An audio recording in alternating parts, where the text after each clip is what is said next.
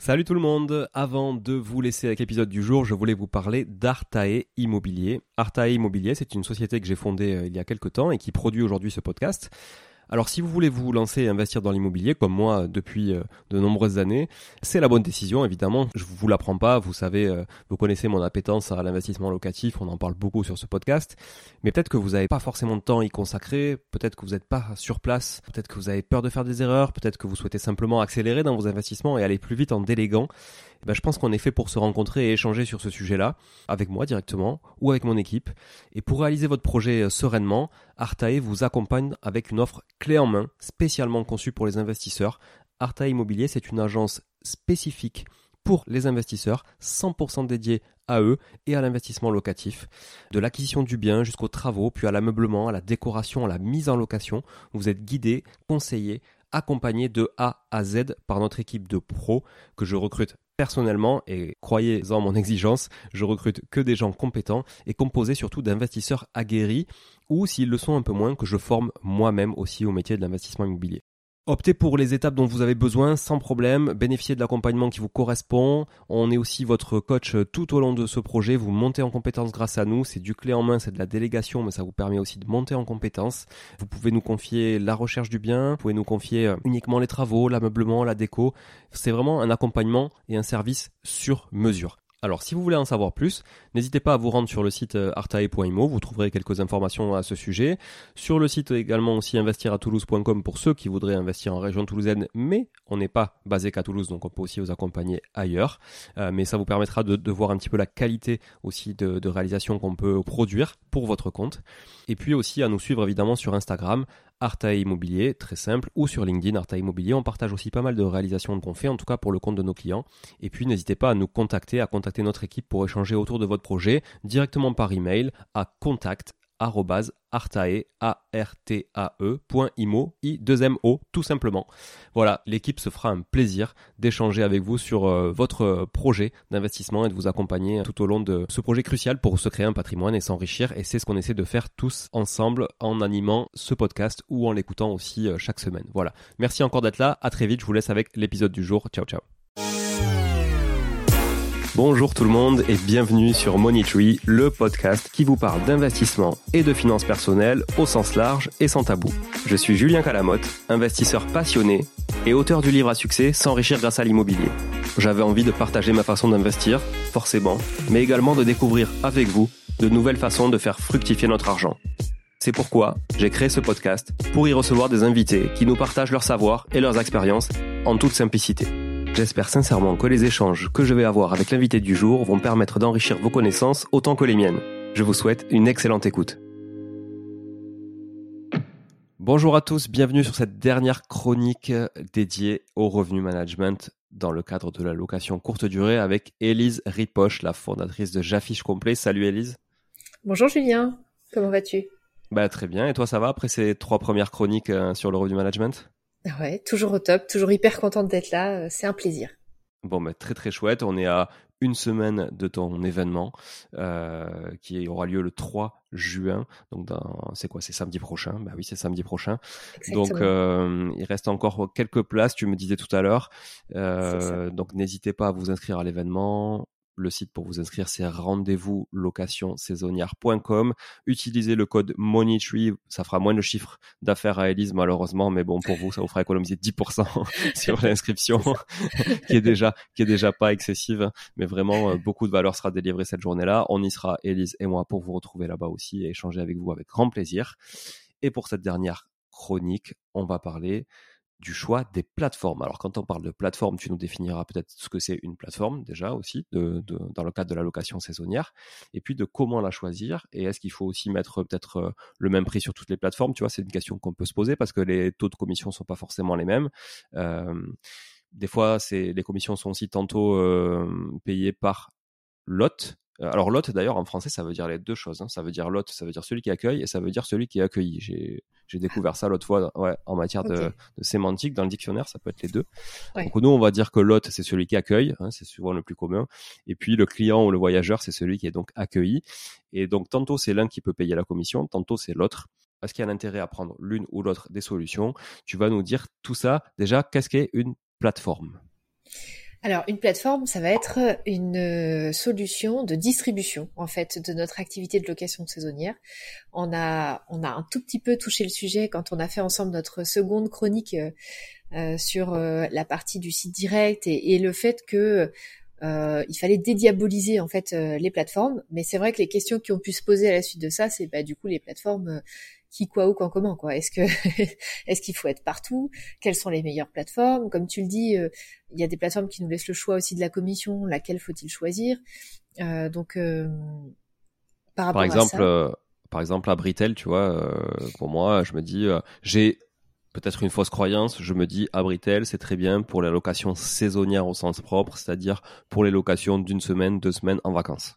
Voilà. Mais tu vois, je, je l'imagine pas pour autre chose que ça. Peut-être que je me trompe, tu vas nous dire pourquoi, si oui ou non. Ah, je pense que t'es pas loin de la vérité quand même. En tout cas, à ce jour, je pense qu'Abritel essaie de sortir un peu de ça, mais c'est vrai qu'ils sont très forts sur les grandes surfaces. Et du coup, bah, grande surface signifie souvent clientèle loisir, et clientèle loisir signifie souvent euh, vacances scolaires, euh, ponts, etc.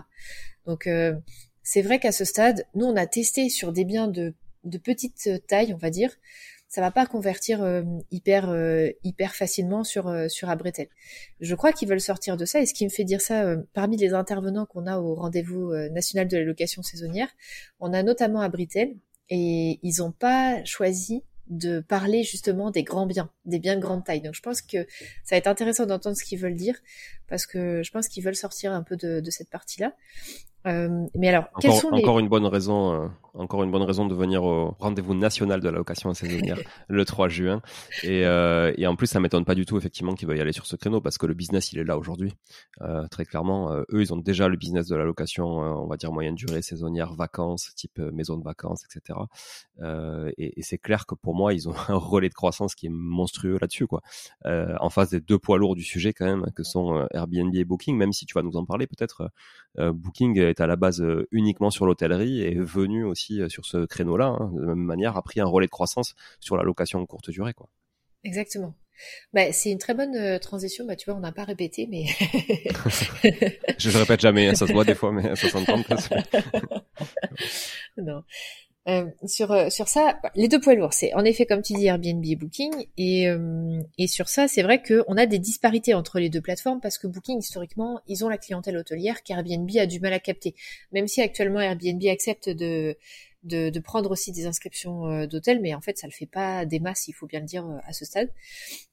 donc les disparités un peu qu'on peut compter entre Airbnb et Booking, c'est souvent une espérance de gain en tout cas sur le prix moyen à l'unité, plus importante sur Booking, parce qu'on est comparé à des hôtels, et donc on a une comparaison aussi sur le prix qui se fait avec des professionnels. Alors que sur Airbnb, on peut avoir tendance à avoir une, plateforme dont les prix sont un peu tirés vers le bas par deux effets. Un, le fait de capter des gens qui sont vraiment des loueurs du dimanche, donc euh, des gens qui mettent sur Airbnb simplement pour les 15 jours de vacances et qui vont mettre leur propre logement en fait euh, sur Airbnb, ou des gens qui prennent euh, le format de la chambre privée chez l'habitant, alors aujourd'hui, on a beaucoup de loueurs expérimentés qui utilisent aussi ce format-là, mais la masse des acteurs qui qui mettent en ligne sur Airbnb des chambres privées chez, l'habitant, aujourd'hui reste encore quand même le particulier qui a euh, son dernier qui est parti aux études et qui du coup utilise la chambre pour mettre un peu de beurre dans les épinards. Donc euh, cet effet-là va faire en sorte que le prix moyen auquel on peut prétendre sur Booking est souvent plus haut que ce à quoi on peut prétendre sur euh, Airbnb. Euh, dans les choses à savoir aussi entre ces deux plateformes, c'est que en effet en Europe ce sont le, choc des titans, c'est les deux. Ça va être un peu différent sur d'autres zones. Si par exemple on a des gens qui nous écoutent euh, au Québec, par exemple. Euh, sur, il y en a. Il y en a. ouais, ok. Mm. je salue d'ailleurs. je salue. Tiens, je vais en citer quelques-uns. Marie Charlotte, je te salue. Denis, je te salue. Je connais des auditeurs au Québec qui nous écoutent. Génial, top. Bah, sur, euh, sur, sur le Québec, par exemple, on va plus avoir un choc des titans entre euh, Booking et Expedia, par exemple. Expedia, en Europe, ils ont complètement débouté, débouté littéralement euh, l'allocation saisonnière pour le rapatrier exclusivement sur Abritel. C'est-à-dire qu'Expedia ne prend plus, sauf quelques unités sporadiques, parfois j'entends dire, mais sinon, globalement, Expedia refuse les inscriptions de location saisonnière. Et, et à ma connaissance, c'est pas le cas sur l'Amérique du Nord. Et donc, euh, on garde cette puissance en location saisonnière par Expedia sur l'Amérique du Nord qu'on n'a plus du tout euh, réussi à avoir euh, en France, avec tout qui a été rapatrié par Abritel, mais avec les problématiques qu'on connaît sur, sur Abritel. Et hum, du coup, sur ce choc des titans, souvent, la question qui se pose, c'est un, est-ce une bonne idée d'être présent sur les deux? Est-ce que je vais pas être pénalisé? Et est-ce que je suis pas plus performant si je reste que sur Airbnb, par exemple? Il y a beaucoup de tests qui ont été menés dans ce cadre-là pour évaluer si une annonce exclusivement Airbnb n'était pas plus performante que de se distribuer sur les deux. Alors, j'ai l'impression, avec euh, l'analyse des différents tests, mais bon, j'ai pas non plus fait une analyse ultra scientifique, mais que j'ai l'impression qu'en effet, Airbnb favorise un peu, dans les résultats de recherche, la performance des annonces exclusives. On sait aujourd'hui parfaitement qu'ils ont un bot, un petit robot, qui va regarder le prix qu'on positionne sur Booking euh, pour nous déclasser dans les résultats de recherche si jamais on est moins cher sur Booking. Et d'ailleurs, ils s'en cachent même pas puisque sur la page information de notre extranet, parfois il apparaît. Quand ils ont des warnings à nous faire, quand ils veulent nous nous, nous mettre une petite alerte, euh, ils nous disent voilà, on a regardé votre prix sur les autres plateformes. Alors c'est écrit hyper sobrement parce qu'ils nous disent pas on est allé stalker booking.com, mmh, mmh.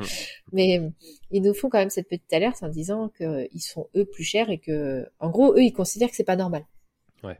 Donc je pense qu'en effet, si on est exclusivement Airbnb, on a un, petit avantage dans les résultats de, recherche. Maintenant, ce qu'on observe à l'échelle du marché aujourd'hui, et je pensais que ça allait changer en 2023 pour l'instant, ça n'a pas vraiment beaucoup changé, c'est que en Europe, Airbnb a perdu beaucoup de parts de marché avant l'été 2022.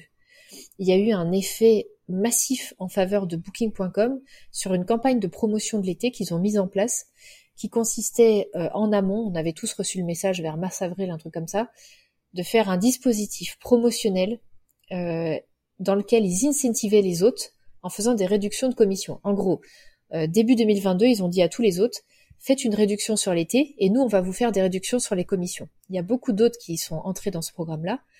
Euh, et ils ont communiqué par la suite à tous les voyageurs, réservez l'été chez booking.com, vous allez avoir une promotion. Et en fait, ça, ça, ça les a fait absorber totalement les parts de marché de, enfin une part importante des parts de marché d'Airbnb. On s'est retrouvé à avoir une plateforme Booking.com super forte. Et pour l'instant, cette tendance, elle perdure un peu. On n'a pas eu de retournement de vapeur euh, de cet ordre-là. Mais avant ça, il y a eu des moments où Airbnb était plus fort, notamment quand ils ont sorti toutes les keynotes avec les nouvelles plateformes, etc. Donc, par rapport à ça, moi, ce que j'observe, c'est que comme on est sur ce choc des titans, on peut pas se permettre en tant que joueur saisonnier de miser que sur un seul cheval. En tout cas, c'est une conviction personnelle. Et que le, l'acteur fort d'aujourd'hui est peut-être l'acteur qui sera moins fort demain.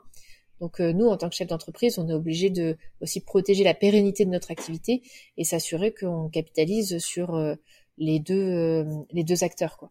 Donc ton conseil, ce serait de diluer le risque effectivement en mettant l'annonce sur les deux acteurs, quoi. Exactement. Ok. Et à Britel, sujet à part, vraiment spécifique à une particularité de bien. Et à ce jour, oui. À ce jour, Abritel, ça va être le second sujet. Parce que, du coup, si on se dit, OK, c'est une bonne pratique de se mettre sur les deux plateformes pour capitaliser sur les, les deux poids lourds. Après ça, est-ce que ça s'arrête là, en fait? Alors oui, on pourrait s'arrêter là, mais il y a le direct dont on a déjà parlé dans notre chronique numéro 2. Et puis, il y a aussi une autre partie qui consiste à se pencher sur les, la distribution par des sites euh, plus nichés. Donc, ça peut être euh, Abritel avec la clientèle loisir euh, basée sur les grands biens on peut mettre un autre type de bien sur Abritel, mais c'est vrai que c'est ces biens-là qui cartonnent pas mal. Ça peut être aussi euh, tout ce qui est lié au concept. Donc, euh, si on a un concept de love room, par exemple, il y a des sites qui sont dédiés à ça. si on a un bien qui a du caractère, qui a du charme, il y a des sites qui sont dédiés à ça. Si on a un bien de grande taille, il y a des sites qui sont dédiés à ça. Alors, il y a des gens qui partent aussi avec des concepts vraiment hyper... Bon, ça, j'en parlerai peut-être dans un second temps. Mais au moins pour finir ce, ce point-là, L'avantage d'aller chercher une clientèle qui est intéressée par un aspect de notre hébergement, c'est que c'est une clientèle qui va être prête à payer pour ça. Euh, si par exemple euh, euh, on se dit que la Love Room, si par exemple en période de, forte demande, ou même en période de faible demande, on arrive à adresser ce, ce bien-là sur des sites de gens qui cherchent des Love Rooms, l'espérance de prix moyen à limité va être supérieure que sur une plateforme classique comme Airbnb et Booking. En gros, si on devait schématiser, l'idéal, ce serait que sur les périodes de moyenne forte demande, on ne distribue quasiment que sur des sites spécialisés, parce que c'est des gens qui cherchent ce concept, qui sont prêts à mettre le maximum de prix possible pour avoir ça.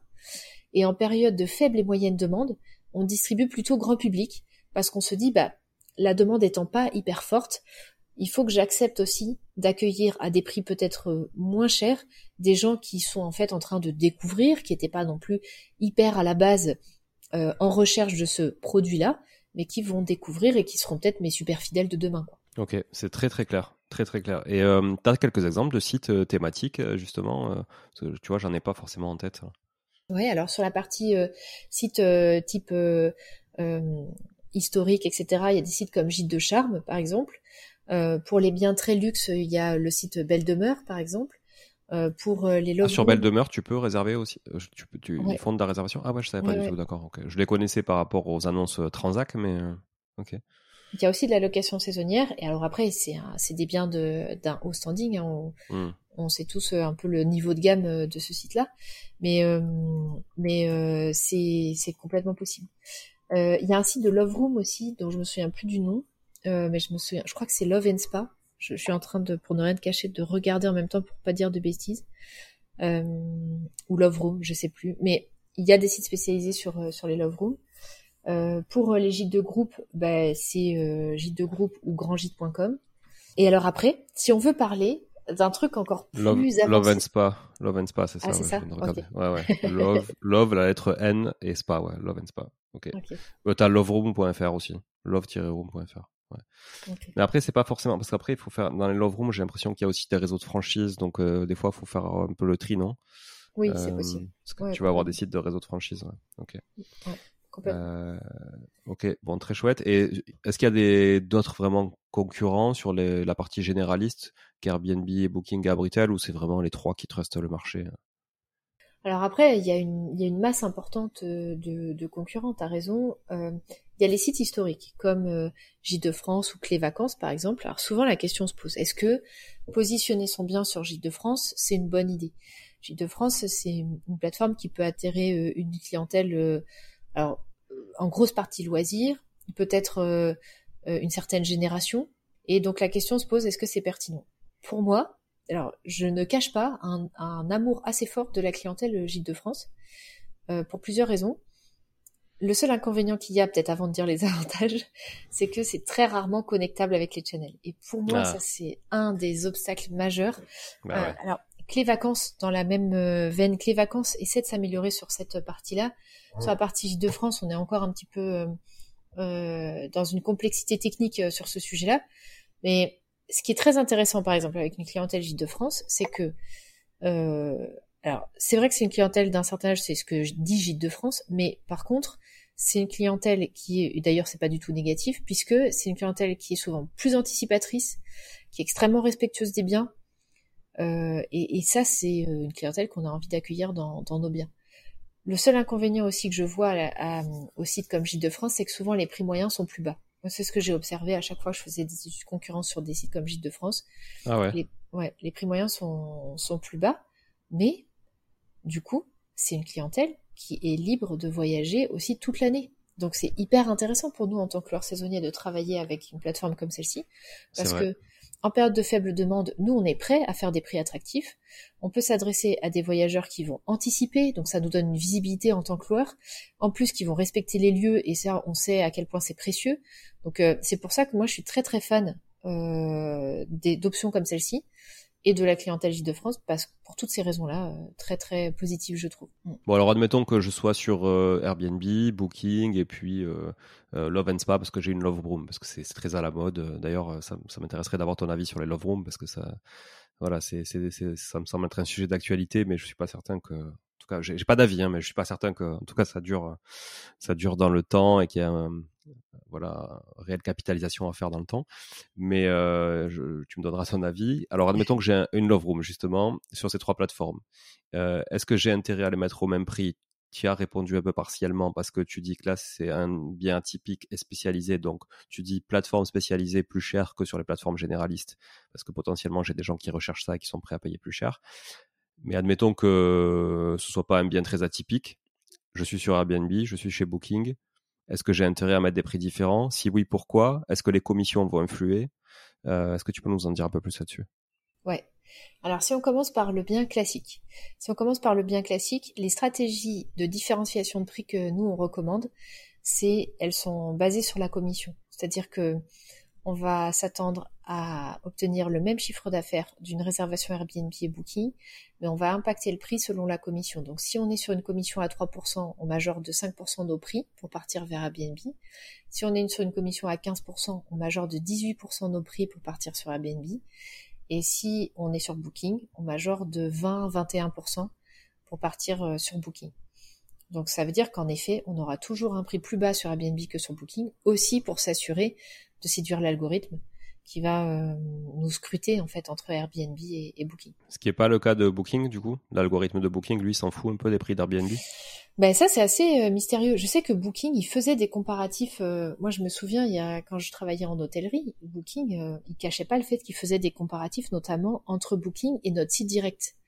Quand je travaillais chez Louvre Hôtel par exemple, on avait ça.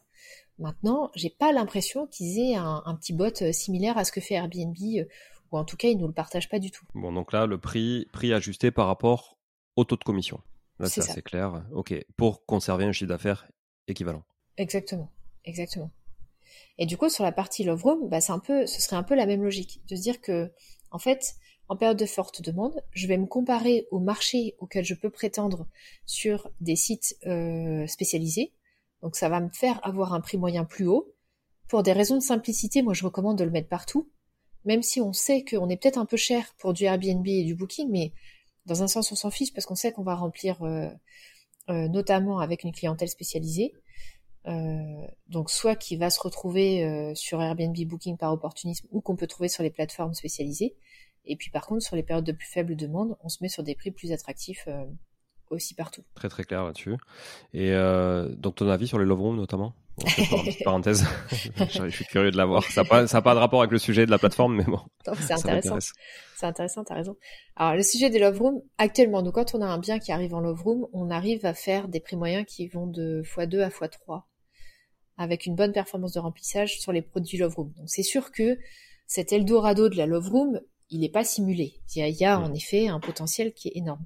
Maintenant, ce qui est intéressant de voir sur euh, les différentes agglos sur lesquelles on travaille, c'est qu'il y a des villes qui sont déjà saturées à ce stade en termes de love room. C'est-à-dire qu'il y a eu un, en fait, c'est un peu comme toute nouveauté, c'est-à-dire qu'il y a un, un... c'est pas un engrenage, mais un, tout le monde s'engouffre en fait dans, dans cette partie-là.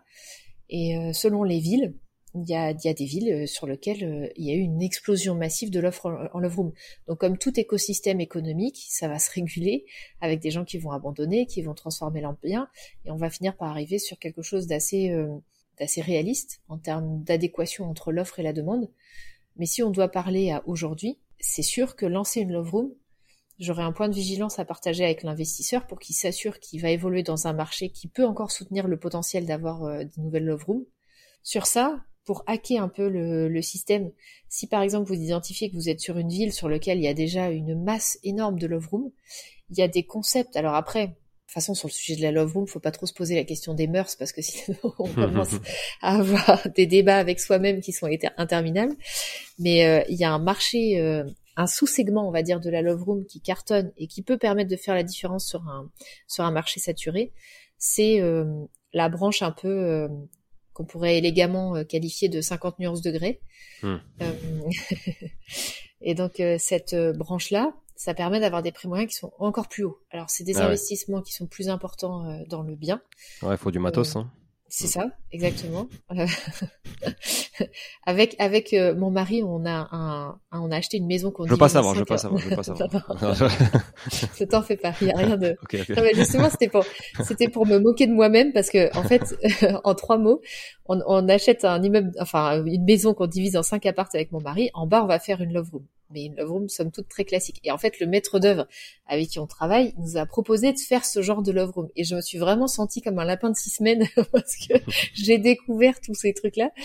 Euh, et c'est vrai que c'est super cher. En fait, euh, tous ces et donc nous on a on a passé euh, ce projet-là. On reste sur une love room très classique avec jacuzzi et tout ça. Mais mais c'est comme ça que je sais que ça coûte quand même quasiment deux fois plus cher que la mise en place d'une love room classique, voire un peu plus. Euh, et mais ça peut être une solution pour pour aussi euh, tirer parti de cette tendance qui, qui a vraiment un marché euh, existant dans une ville qui serait saturée en love room. Très intéressant, très intéressant. Et tout à l'heure, du coup, tu, tu, parlais justement de concepts atypiques. Tu disais que tu y reviendrais dans un second temps.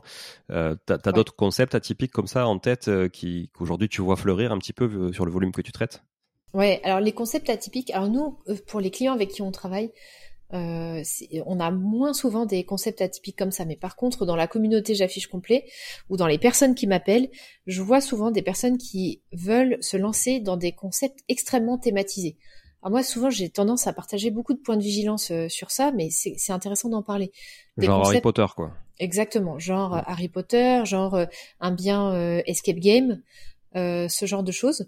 Alors, les points auxquels penser, c'est justement, et donc c'est lié à notre chronique du jour, c'est la distribution. Parce que si on veut se lancer dans un concept comme ça, moi, je recommande déjà de faire partie de la communauté des fans d'Harry Potter. Il y a des personnes qui m'ont parlé de projets aussi de, de bien euh, Friends, par exemple sur le thème de Friends, où, où euh, ça, on pourrait envisager euh, Seigneur des Anneaux, enfin tous ces trucs-là.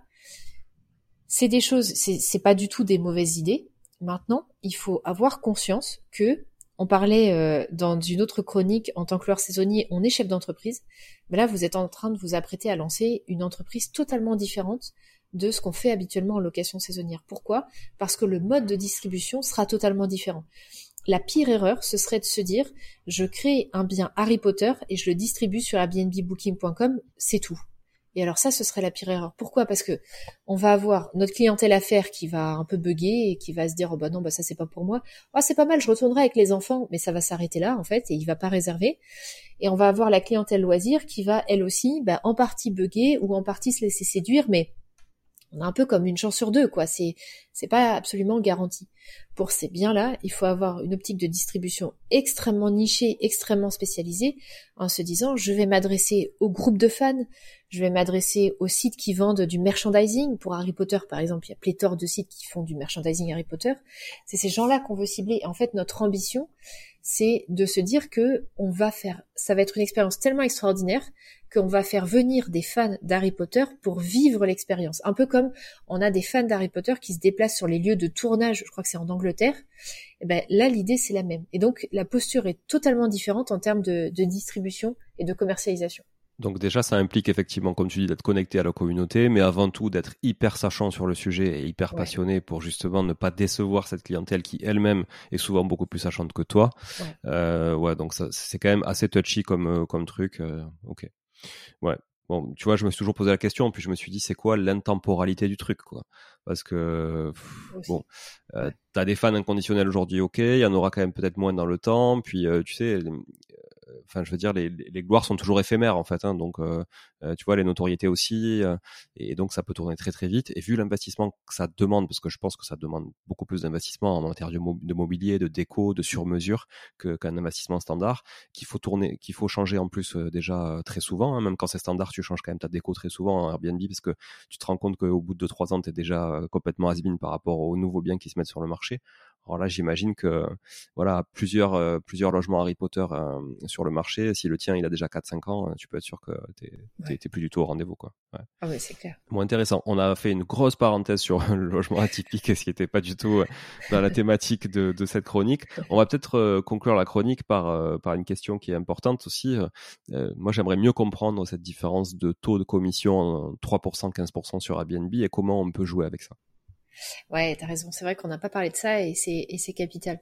Là, j'ai hum, j'ai fait une annonce. Je me à ce propos, je me suis rendu compte euh, récemment en, créant une annonce Airbnb pour euh, un bien qu'on a avec euh, nos parents en famille. qu'Airbnb de base, quand on n'est pas connecté à un channel, euh, nous autorise quasiment que le 3%, où il faut vraiment militer comme un bourrin, le mot est pas du tout exagéré, militer comme un bourrin pour réussir à obtenir 15%. Et ça pour moi c'était quelque chose dont j'avais pas du tout conscience, euh, alors que pour moi, et je vais l'expliquer du coup, mais c'est vraiment important d'être à 15%. Alors Aujourd'hui, on a deux, pour ceux qui ne sauraient pas, on a deux mécanismes de commissionnement qui sont proposés sur Airbnb. Soit on fait une annonce sur laquelle Airbnb nous prend 3% et après ça, le voyageur a des frais qui sont appliqués en tant que voyageur, soit on décide de prendre en charge l'ensemble de la commission, elle va être de 15%, et le voyageur n'a pas de frais additionnels qui lui, sont appliqués. Dans ce cadre-là, le plus vertueux, c'est ce qu'on recommande chez J'affiche complet, c'est d'être à 15%. Pourquoi? Parce que avec les mécanismes tarifaires qu'on a eu l'occasion d'évoquer bah, dans cette chronique et même dans les précédentes chroniques, on voit en fait que la tarification, on la positionne euh, aussi pour prendre en charge cette commission. Donc finalement, le fait de dire ça va me coûter plus, ça va me coûter moins, c'est caduque en fait, c'est un, un, faux débat dans la mesure où en fait il y a un potentiel de marché auquel on peut prétendre et après on compose notre prix de cette façon-là. Euh, et aussi, le, le piège le plus important dans le fait d'être à 3%, c'est qu'on n'a pas la main sur le montant de commissionnement qui est appliqué aux voyageurs. Et ça varie. Et c'est ça, moi, que au début, quand j'ai démarré en location saisonnière, j'avais pas compris ça. Mais ça varie. Ils, peuvent se permettre de faire varier ce montant-là. Donc vous pouvez tout à fait avoir bien fait vos prix et perdre la main parce qu'Airbnb applique une surtaxe plus importante aux voyageurs qui vous fait devenir moins attractif. Le dernier point aussi qui est en faveur d'une commission à 15%, c'est que l'algorithme d'Airbnb préfère les annonces qui sont à un commissionnement de 15%. Donc pour toutes ces raisons-là, moi je pense que c'est plus vertueux d'être à 15%. Et c'est comme ça qu'on recommande à nos clients de travailler sur Airbnb. Et pour pouvoir le faire, pour mon exemple d'annonce que j'ai faite euh, il y a trois semaines, là, j'ai dû me placer, c'était quoi la technique? J'ai dû me placer en, condition d'annulation ultra, ultra stricte. Euh, il fallait enclencher les outils professionnels. Euh, j'ai fait un premier renclenchement des outils professionnels qui n'était pas suffisant. Airbnb m'a donné un deuxième lien. Il y avait un deuxième endroit sur lequel enclencher les outils professionnels. Et après ça, j'ai pu me mettre en commissionnement à 15% et je suis allée changer mes conditions d'annulation par la suite. Donc c'était un peu la guerre, mais je regrette pas. Je pense que ça vaut la peine, vraiment. Bon, mais la, la réponse est euh, assez euh, et sans équivoque. Je pense que 15% c'est le choix, c'est le choix à faire. Euh, très bien. Tous ces sujets-là, c'est des sujets qu'on aura l'occasion. Ben, bon, toi, tu, tu maîtrises le sujet, mais moi, j'aurai l'occasion de peut-être d'en apprendre encore davantage la semaine prochaine au rendez-vous la location saisonnière. Donc samedi prochain, euh, il y aura des gens d'Airbnb d'ailleurs, de, de Booking. Euh, oui, et tout puis, à fait. voilà, et puis plein d'autres professionnels très compétents sur le, le, sujet de la location courte durée de manière générale. Donc on se retrouve samedi prochain. C'était la fin déjà de ces chroniques sur le revenu management. Quatre chroniques que je vous invite à écouter, réécouter. Vous pouvez écouter au ralenti plutôt qu'en accéléré. Hein. Je vous connais, vous êtes toujours pressé, vous qui écoutez en accéléré. Écoutez au ralenti, des fois ça sert aussi au revenez en arrière. Prenez le temps de bien assimiler tous ces sujets. Beaucoup de valeurs ont été délivrées par euh, par Élise sur ces quatre chroniques. Je te remercie beaucoup, Élise, en tout cas. Merci euh, j'ai passé, euh, j'ai passé vraiment de super moments avec toi pour euh, voilà des, des, sujets qui me franchement qui m'animent aussi donc euh, et puis qui animent euh, beaucoup beaucoup de nos auditeurs et auditrices évidemment. À très vite. Bah, à la semaine prochaine hein, du coup. À la semaine prochaine, la semaine prochaine. sur Paris plaisir.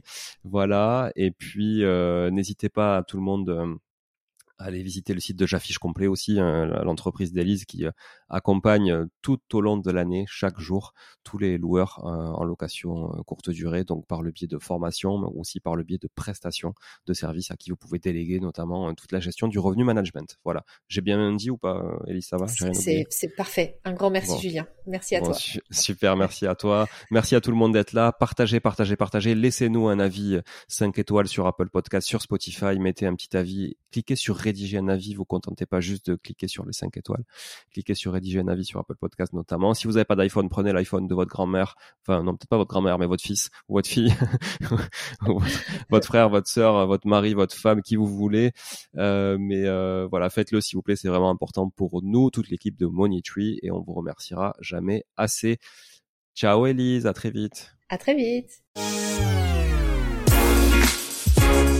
Bon, si vous êtes là, c'est que vous avez écouté jusqu'au bout et a priori, l'épisode vous a plu. Si c'est bien le cas, n'hésitez pas à le partager autour de vous. Notez ce podcast sur Apple Podcast et Spotify en laissant un commentaire 5 étoiles. Je ne vous le répéterai jamais assez, mais c'est grâce à vous que ce podcast vit aujourd'hui et peut continuer de vivre en vous proposant un contenu toujours plus qualitatif. Merci encore. Je vous retrouve très vite sur un nouvel épisode de Money Tree. En attendant, je vous souhaite la meilleure des réussites dans vos projets un bon enrichissement. À très bientôt.